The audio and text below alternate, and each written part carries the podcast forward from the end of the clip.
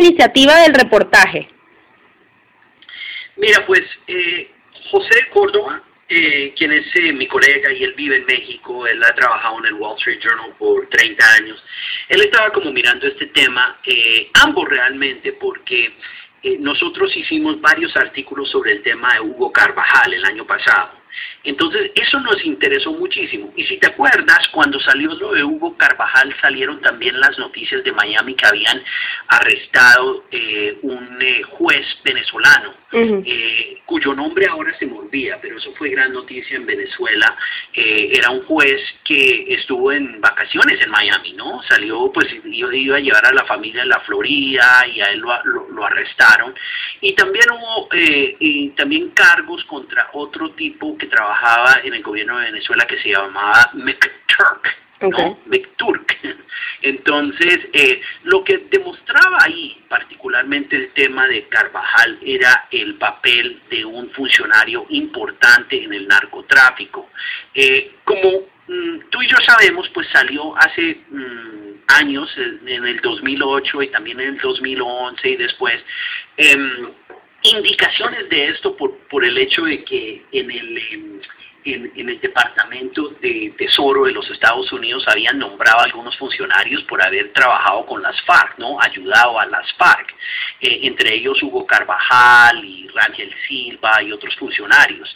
Eh, entonces sabíamos esto, pero esto de Hugo Carvajal, que salió cargos contra él en Nueva York y en Miami, era la primera vez que eso ocurrió contra un alto funcionario del gobierno venezolano. Es decir, unos cargos públicos, ¿no? Porque se tiene que entender que en los Estados Unidos también hay cargos que están sellados, ¿no? Y los sellan, no, la mayoría de casos no son sellados, pero casos particularmente delicados no son, eh, son sellados. Pero estos fueron, eh, fueron públicos por el hecho de que los Estados Unidos, pues cuando digo los Estados Unidos estoy hablando de fiscales, ¿no? Fiscales de, de Miami y de la Florida pensaban que ya lo tenían, ¿no? Que él ya estaba en Aruba, estaba detenido y que lo iban a poder extraditar. Pues eso no pasó eh, y se acabó ese caso. Sin embargo, pues nosotros nos interesó muchísimo ese caso y empezamos a mirar eso y investigar. Y también después lo que pasó fue el tema de Leamsi, ¿no? Leamsi Salazar. Y ahí también sacamos un par de reportajes. Y después de eso, pues tuvimos algunos contactos con gente que nos habló de esos casos, ¿no? De Leamsi y de Rafael Isea y de otros funcionarios y oficiales que habían estado en el gobierno venezolano, pero que ahora estaban ayudando al gobierno norteamericano. Entonces, por ahí empezamos y la idea realmente era hablar con gente que trabaja en estas investigaciones, ¿no? Gente que son pues eh, del lado oficial, pero también gente no oficial, pero que también sabe de esto, porque saben, porque están ayudando de alguna manera, eh, es gente que de pronto recluta desertores o informantes. Entonces, eh, así es como entramos. Ok, cuéntame si se puede, porque yo sé que esta, esta cuestión de las fuentes es muy delicada, pero en base a lo que tú sepas que puedas comentarnos, obviamente, eh, ¿a qué fuentes tuviste contacto? ¿En qué sentido? Este, como me dices tú, fiscales, gente ligada, ¿en qué sentido? Quizás no los nombres, pero por encimita. Sí, sí. no, mira, nosotros tuvimos, em, eh, eh, de lo oficial, nosotros tuvimos contacto con funcionarios que trabajan directamente en estos casos, que nos confirmaron eh, la dirección de los casos y, algunos, pero no todos de los blancos. Eh, hablamos con gente que recluta y busca y ayuda a informantes, a desertores, a exfuncionarios. Eh, también hablamos con gente en el exilio, eh, venezolanos que saben de algunas cosas. Eh, también hablamos con académicos que saben de narcotráfico y, de este mundo bajo. Y también hablamos em, con abogados, ¿no? Eh, porque hay abogados que representan a, narcotraficantes que saben de estos casos. Y también miramos a casos, eh, algunos casos que, que son representativos e importantes para fiscales en los Estados Unidos. Esos casos están en el artículo. Hablamos de dos de ellos, pero hay muchos más. Entonces esos, esos casos son los casos que se usan para armar estos cargos y estas investigaciones. ¿Qué significa que Venezuela sea un presunto centro global de tráfico de cocaína? Mira, eso significa que Venezuela es muy importante en el tema, en, en, toda la cadena de la producción y la venta de cocaína. Sabemos que en Venezuela pues no se produce coca, eh, y de lo que nosotros sabemos no se produce la cocaína también, ¿no? Eh, eso es algo que ocurre en Colombia, ocurre en Perú, ocurre en, Bolivia. La cosa eh, importante para conocer, para entender, es que la cocaína y la coca de Bolivia y de Perú son consumidos en, en Sudamérica, en otros países suramericanos grandes como Argentina y Brasil, en particular Brasil, y también van hasta África y hasta Europa, ¿no? Para consumir en Europa. En la cocaína y la coca colombiana va al norte, ¿no? Eh, se consume en los Estados Unidos, básicamente. Eh, y acá también, y en Venezuela, y en México, en otros lados, ¿no? Porque realmente el consumo de cocaína es una cosa mundial, global.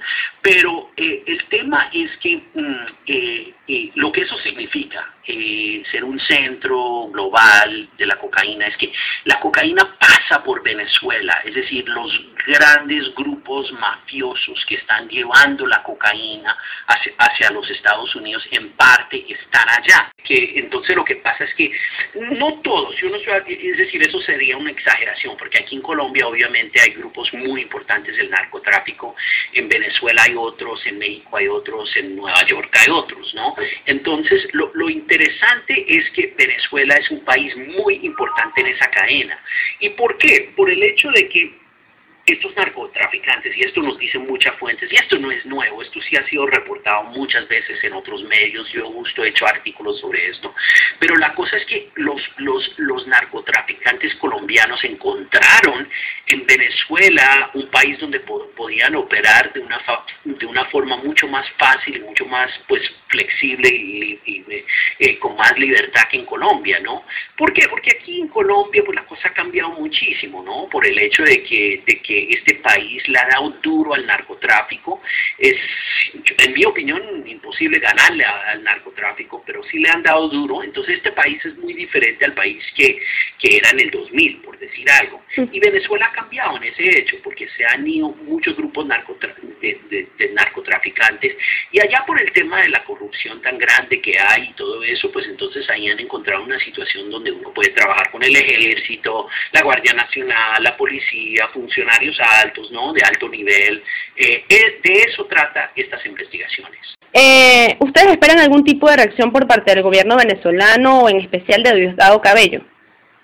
Pues nosotros nos encantaría la posibilidad de ir a Venezuela y entrevistar a Diosdado Cabello y entrevistar a otros altos funcionarios. Intentamos eh, de, toda manera, de todas formas tratar de, hablar con ellos, es decir, mandar correos electrónicos, eh, hacer llamadas, eh, pero bueno, como todos sabemos, es, es muy, muy difícil para que ellos hablen con medios independientes y no del Estado. Sin embargo, esa, esa invitación para hablar con nosotros pues está ahí, abierto y abierta y vigente. Entonces, eh, me encantaría tener esa posibilidad de hablar con ellos sobre eh, estos casos, qué piensan ellos, qué, eh, qué opinan, cuál es el, el punto de vista de ellos, porque eso es lo que le falta al reportaje.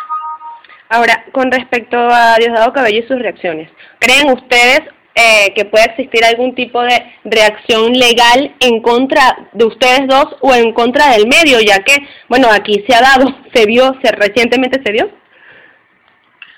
Pues la información es veraz, ¿no? Es decir, es basada en, en, un trabajo muy serio. Eh, nosotros no tenemos alguna agenda, eh, simplemente lo que estamos haciendo es reportando eh, la noticia y hablando con, con, las fuentes que son. Esto es, una, esto es el papel de un medio en una democracia y nosotros, pues, trabajamos en un medio de Nueva York y esto es, esto es muy, esto no es, no es algo como muy afuera del común de lo que hacen los medios norteamericanos.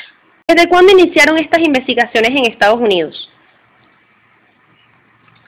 Mira, yo creo que esto se demora eh, desde...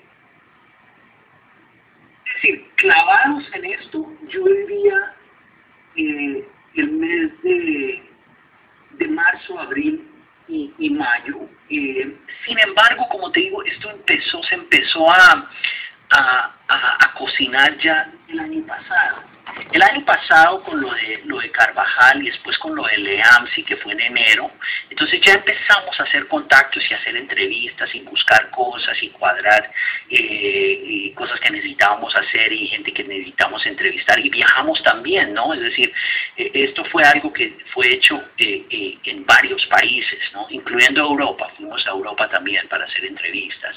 Entonces, entonces es una cosa amplia y, y a, varios periodistas. otra cosa que te quería saber también sobre eso, una cosa que, es clave para entender, es que esto también es algo que por el hecho de que José y yo hemos estado cubriendo Venezuela por muchos años, entonces el tema de narcotráfico no es un tema nuevo para nosotros. Yo para el Washington Post hice algo muy amplio en el 2007 sobre cómo Venezuela se había vuelto un, un lugar muy importante para el y, hablé del cartel de los soles y todo eso, y eso fue hace un tiempo. Y José también. José, por ejemplo, hizo algo muy grande sobre Maclet, ese, ese narcotraficante que habló mucho del papel de los, de los funcionarios venezolanos en el narcotráfico. Él fue condenado este año, si no estoy mal.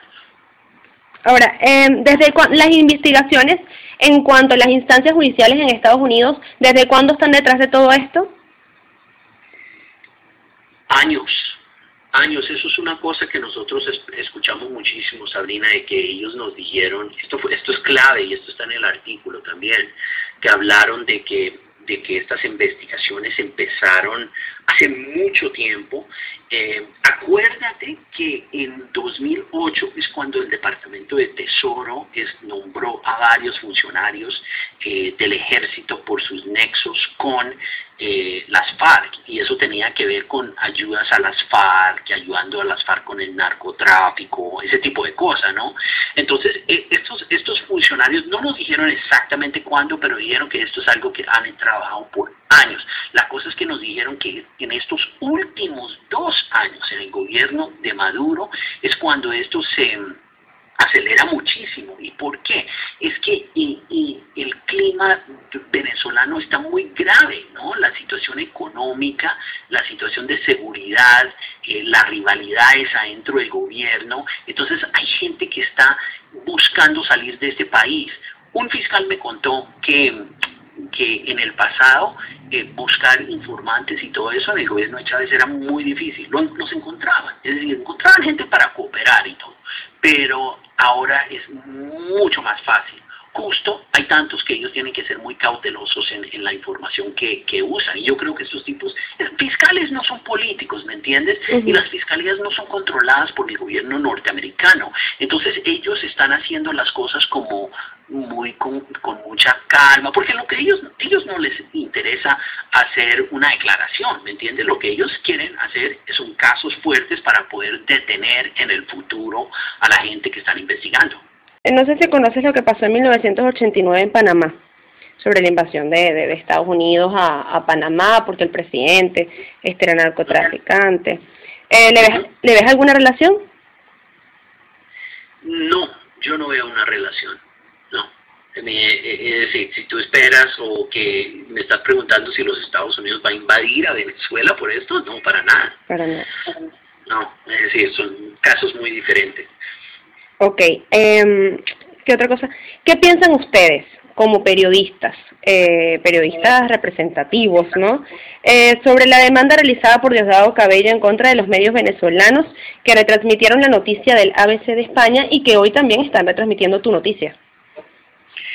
Sí, mira, pues yo creo que se tiene que respetar los medios y yo creo que que, eso es algo que realmente todo el mundo apoya a estos medios en los trabajos que, que ellos están haciendo.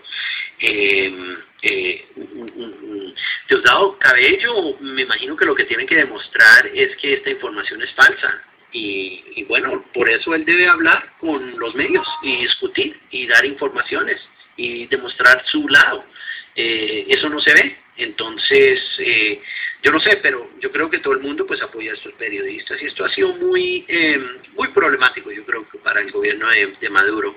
eh, que gobernantes importantes eh, estén demandando a, medios eh, locales por reportajes. Eso realmente es una cosa de censura.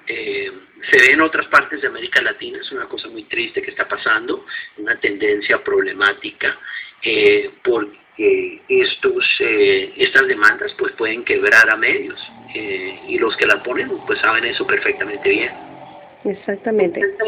Mira, eh, otra pregunta que te iba a hacer en relación al caso. Eh, ¿Conoces algún tipo de relación eh, con respecto a, al banco, a la banca privada de Andorra, a los dólares por allá europeos? Este, si tendrían alguna relación con esta cuestión de, del narcotráfico, el lavado de dinero. Pues mira, yo creo que esos son otros casos. Eh, yo no sé de esos casos, eso no lo, no lo, no lo hemos estado investigando, pero, pero son cosas muy interesantes y, y realmente son cosas que se tienen que estudiar, pero no, yo, yo no tengo información sobre eso. Perfecto.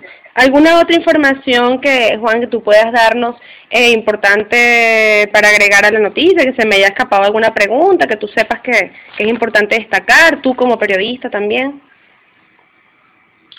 Perdón, quería, ¿me repites eso de nuevo? Si consideras que existe algún dato importante que pudiéramos resaltar en la nota que a mí se me esté escapando preguntarte, como a veces pasa. Algún dato, eh, déjame ver. Eh,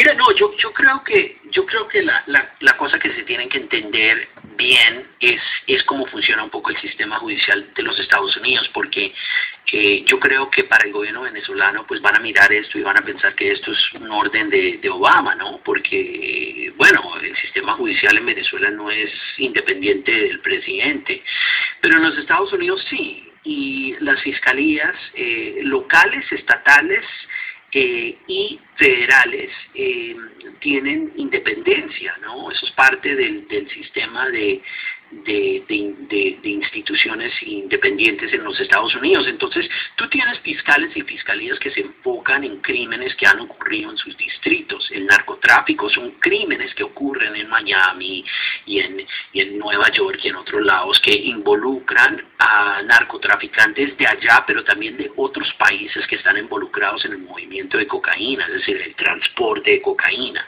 Entonces, por eso estas investigaciones se abren y son importantes porque están estamos hablando de grandes montos de cocaína y de grupos de narcotraficantes importantes y, activos, ¿no? Entonces, por eso se abren estas investigaciones, porque es el deber de estas fiscalías de investigar estos crímenes.